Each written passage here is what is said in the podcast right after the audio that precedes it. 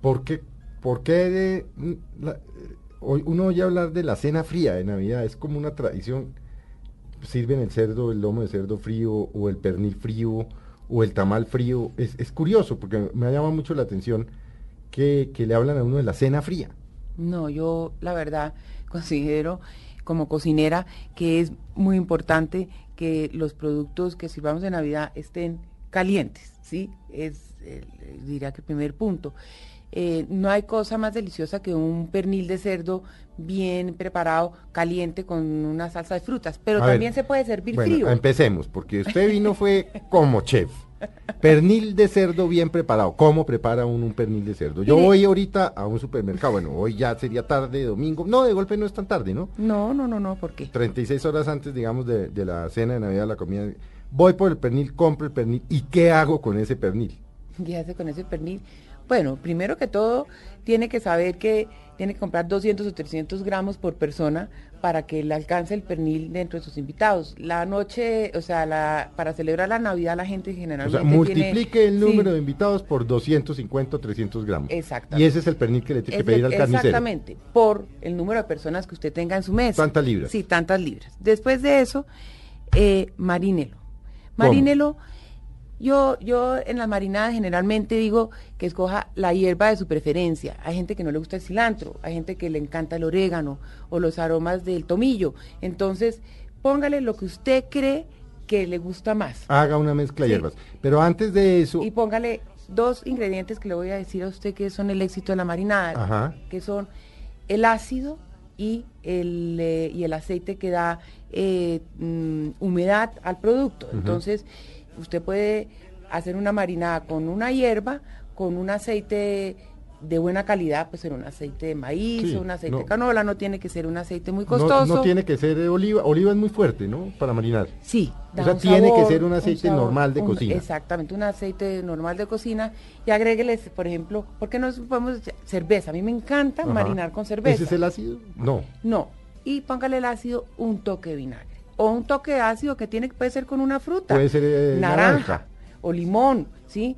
Y usted busca ese equilibrio, pruébelo y lo deja marinando 12 horas es suficiente y después lo hornea. Pero ¿por qué hay gente, y, y- y se lo pregunto a usted, la, la chef, Sí. hay gente que hace el pernil, pero le hace lo que, eh, le hace lo que llaman los cocineros el brine, que es meterlo un número de horas X en una mezcla de agua, sal y azúcar en igual proporciones. Sí, Dice que para que no se seque en la cocción. ¿Eso es mito o Hay diferentes, hay diferentes técnicas para hacerlo. ¿Cómo? Esa, esa es otra, esa, esa es otra técnica para hacerlo, ¿sí? En que usted puede meterlo en una salmuera, que es lo que usted me está diciendo. Exactamente, salmuera, Eso se llama una salmuera, Sí. sí. Que es una forma de conservar los jugos de- de- del cerdo. Pero la receta que yo acabo de decirle, la marinada anterior, es una receta para la casa, para no no enredarse? no enredarse ni estar toca que hay que un poner y que el balde grande y que tape el agua, la sal, todo esto, nada de eso, nada, de- nada de esto pasa, ni tiene que irse a conseguir la sal a las salinas de Zipaquirá, nada. Esto es una cosa completamente sencilla, casera, fácil, sencilla para las amas de casa que nos están oyendo, Y que van ahora, compran su pernil, sus hierbas de la preferencia, su aceite normal, canola, Sí, exactamente. Eh, su cítrico, Sí, lo que hay que y, poner... y refiégalo, consiéntalo, ¿no? Exacto, es ahí vengo mi punto. Yo creo que la cocina, como todas las cosas en la vida, hay que ponerle ese sentimiento, buena energía, como dicen ahora. Y Buena vibra, buena Sí, vibra, dicen sus hijos y los míos. Sí. Sí. Eso, exactamente. buena vibra. La buena vibra. Nada con afán queda generalmente No, muy es bien. que en cocina no hay, no hay caminos cortos. Y usted que sabe de eso también, como yo, sabe que hay que dedicarle el tiempo, hay que darle el tiempo y cuando uno le dedica el tiempo a asarlo, a consentirlo, uno tiene un Bueno. gran resultado. Lo dejamos marinando, digamos que lo compramos hoy por la tarde, mañana está lleva ya más de 12 horas. Bien. ¿A qué temperatura debemos meter este pernil y cómo sabemos que no se nos secó o que no nos quedó crudo? ¿Cuál es la temperatura del horno? Y yo me imagino que usted va a recomendar tener un, un termómetro para medir la temperatura interna. Sí, eh, pues eh, la forma más, más eh, precisa es teniendo usted un termómetro. Pero si usted no tiene un termómetro, no tiene el tiempo de salir a comprar el termómetro, generalmente yo inserto un, un chuzo delgado que toque el hueso Y debe tener una temperatura similar, ¿sí? El, el chuzo y de una temperatura caliente. Eso quiere decir que está, eh, que ya está cocido y que no sale agua, o sea, no sale ese líquido que Ajá, suelta ajá. el animal. Y no es, Es decir, que, no es un que ese palo, que normalmente es un palo Sí. de madera largo Sí. o puede ser metálico, Metálico, metálico todo para tenga que la misma calor. temperatura, Sí. desde la punta hasta arriba. Eso quiere decir que está, y que no salga agua. sí, que no ¿A sale. qué temperatura el horno? 350 grados Fahrenheit o 180 grados centígrados. Bueno, y eso puede ser una hora, dos, tres, cuatro, Depende de cinco. la cantidad de Bueno, libras. pero Son digamos 20 minutos por libra ah, aproximadamente. 20 minutos por libra. Aproximadamente. Sí, Bueno. aproximadamente porque cada horno tiene su... Bueno, muy bien. Sacamos, sacamos, ya sacamos nuestro pernil de cerdo, lo sacamos del horno, lo ponemos a descansar, suelta unos líquidos, porque eso, ah, eso es otra pregunta, ¿usted lo pone sobre una cama de verduras o algo o lo pone de una vez en el... Generalmente yo nunca lo pongo directamente, so, o sea, el que voy a hacer, por ejemplo, yo el sábado, sí, pa- el- el, para de, eh, para el, de, el que voy a hacer el eh, para mi familia el 24, Sí. generalmente yo pongo es una par, o sea, pongo las verduras en el en la base En la parte de abajo. ¿Qué, ver- de- qué de verduras la- la- pone?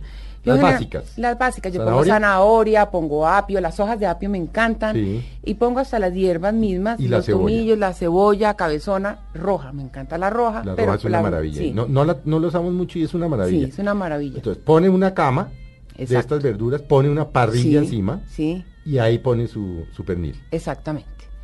¿Y eh, qué hago con eso? Eh, pongo una parrilla y encima de la parrilla pongo el cerdo. ¿Por qué razón? Porque hay que voltear el cerdo. Y el segundo punto, no quiero que el pernil se me empape del líquido que cae encima, que, sueltan los vegetales y que suelta el mismo cerdo. Sí. Entonces, para que me quede dorado, Ah, pero usted dijo hay que voltearlo. hay que voltear. ¿Cada cuánto? ¿Cómo? ¿Qué cálculo hace uno? ¿Cada, una- cada hora y media? ¿Cada dos horas? ¿Cómo, cómo, calcular la volteada? La volteada la va calculando, eh, si usted lo ve que ya se está, o sea, lo ve dorado y le va dando la vuelta poco a poco, ¿sí? El mismo, el mismo pernil le va contando a usted cómo darle, cómo dar la vuelta. Es un tema de ojo, ¿no? Es un tema de ojo y, y es un tema de ojo, de sentimiento y un poquito de criterio, de ver que si se está dorando mucho, pues entonces hay que darle la vuelta. Pero entonces cuando usted ya está listo, usted lo saca y está todo dorado y no se ha mojado con los jugos que soltó o con los jugos que soltaron las los Usted vegetales. lo sacó del horno, lo deja descansar. Hábleme de una salsa chévere, como dicen, para hacerle al, al, al pernil. Yo le voy a decir una que voy a hacer. Ah, pues dígame Sí, la suya. esa sí es un secreto de chef, ¿no? Para que, para que los oyentes tomen nota porque es secreto de chef. Los chefs no suelen, no suelen dar sus recetas, ¿no? Bueno, Pero no- usted siempre la ha conocido como una persona generosa con ese tema. Sí, no, no, no, eso no, no tengo en eso problema. Le voy a contar. A mí me encanta la papayuela, me encanta, me fascina el dulce de papayuela. Entonces, yo hago el dulce de papayuela con anterioridad, generalmente, y lo guardo en la nevera de mi casa. Y a ese dulce de papayuela, Dulce de papayuela se hace como porque alguien, alguien eh, cogen la papayuela, la parten y la hacen como en un almíbar. sí, la hago en un Usted tiene su almíbar. dulce de papayuela. O sea, yo tengo mi dulce de papayuela. Hasta puedo dar la opción que si alguien quiere, conoce sitios donde la hagan maravillosamente, pues la puede comprar allá.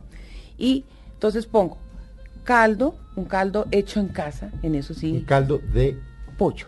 De pollo. O sea, un caldo de pollo o de vegetales, la- Sí. hecho en casa y pongo la, mm, la- el dulce de papayuela con un poco de su almíbar y le agrego ají dulce. O sea, el caldo de pollo hecho en casa, que eso pues es Sí. coger unas presas y esa, y después sirven esas para el guayabo del 25, para un sándwich, ¿no? Sí, sí, sí, sí. Le echa la- el almíbar, pues el- la papayuela, ¿y qué más le echa? Y le echo ají dulce Sí. o puede ser si si a la gente le gusta el ají picante, pues Ujú. eh, cojo otro tipo de ¿Ningún ají. licor? No. Cero No, licor. Cero licor. Cero licor. e- bueno. Se puede, es opcional. Se puede, por ejemplo, dentro del caldo, dentro de la reducción del caldo y, y la papayuela, se puede agregar un toque de vino blanco. Pero eso es opcional, no es una cosa que sea totalmente necesaria. Lo deja reducir Lo dejo reducir. y, luego y lo licúa. No. Lo, pasa por un... Ah, lo deja con los pedazos de con los papayuela. pedazos, con los pedazos de papayuela y para darle el final siempre he hecho unas gotas de jugo de limón y un bastante ralladura de limón. Entonces hago una salsa agridulce em, que va divinamente con el cerdo. Y, y, por ejemplo, la hierba que yo eh, escogí para eh, usar para mi, para mi pernil de cerdo fue el cilantro. Y el cilantro va muy bien, mezcla muy bien con el eh, con la papayuela. Bueno, tenemos nuestro pernil. ¿Usted lo calienta antes de llevarlo a la mesa? Sí, yo sí. Si es el caso que si yo, por ejemplo, Y la eh, salsa, por supuesto, la calienta. sí, me encanta la salsa caliente. Bueno. ¿Y cómo lo acompañamos? ¿Cómo lo acompañamos? ¿Con Ah, qué, eso- con qué lo servimos? Eso sí, yo le digo que eso sí, yo, a mí me encantan todo lo que es la papa, la papa o el plátano. Entonces, si en este caso voy a hacer unas eh, galletas, ese es el nombre de plátano, que, de plátano, perdón, de papa, de dos variedades de papa, de papa pastusa con papa criolla. Sí. Esa papa pastusa y esa papa criolla las mezclo con guiso colombiano. Sí, o sea, la, Sí. la cebolla La junca. cebolla junca y el tomate. y el tomate y si quieren pueden hacerlo en un si quieren ponerle alguna inventiva algo divertido puede ser de pronto en un aceite que haya sido aromatizado con con achote sí para que quede ese tono rojo un tris de tono no en exceso sí y eso da un sabor muy delicioso.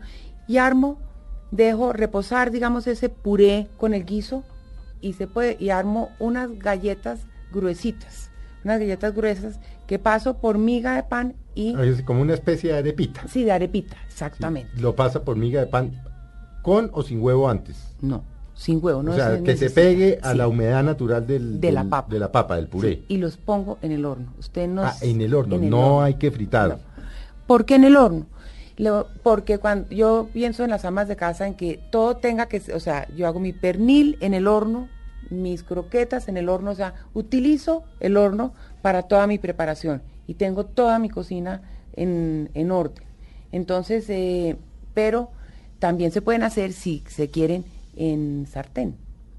Pero frito, es que tanto frito no es tan bueno, ¿no? No, este, este hace un contraste delicioso y generalmente también lo acompaño con una ensalada. Me encantan las ensaladas. Eso le, iba, ensalada eso, eso le iba a preguntar. Por ejemplo, un tipo como yo que de, comía mucha ensalada, pero le tengo miedo a las verduras, a pesar de que, a las crudas, a pesar de que uno las lave y le ponga quilol, o, eh, o esta fórmula que es un poquitico de clorox en, Sí. en cuatro litros de agua, agua. toda esta cosa. A mí me da miedo la verdura cruda, Mm. porque la manera como los riegos, el agua, el río Bogotá. Deme otra opción. O, claro, una ensalada siempre es buena. Una ensalada con lechuga, con tomate, una buena vinagreta, para el que le gusta. Deme otra opción de verdura. Ya que les, yo, eh, otra opción de verdura sería eh, una, una, mm, las verduras asadas. Si a usted le gusta la berenjena o le gusta el tomate o le gustan la zanahoria, es cortarlas todas en una misma, en un mismo grueso para que se hacen igual y las pone sobre una parrilla. No tiene que ser sobre una parrilla de carbón necesariamente y si quieren en el horno. Solamente hace una mezcla de aceite de oliva con sal gruesa o- y pimienta y, y las, las sumerge ligeramente las, las láminas de verdura en este aceite y las pone en una lata, las hornea o las pone sobre una parrilla y queda maravilloso. Bueno, vamos a seguir con Juanito Umaña, porque ahora le voy a preguntar de cosas menos tradicionales. Yo veo aquí en el libro de Colombia, Co- eh, Cocina de Regiones, gente, gente menos tradicional, que no se van por el, por, por el pavo, que entre otras cosas no es tan colombiano. No. No, tiene mucho que ver con nuestra tradición culinaria. Eh, ha entrado a las mesas colombianas, pero no es, eh, no, no forma parte del recetario tradicional colombiano. Bueno, ya volvemos en unos minutos con Juanita Umaña.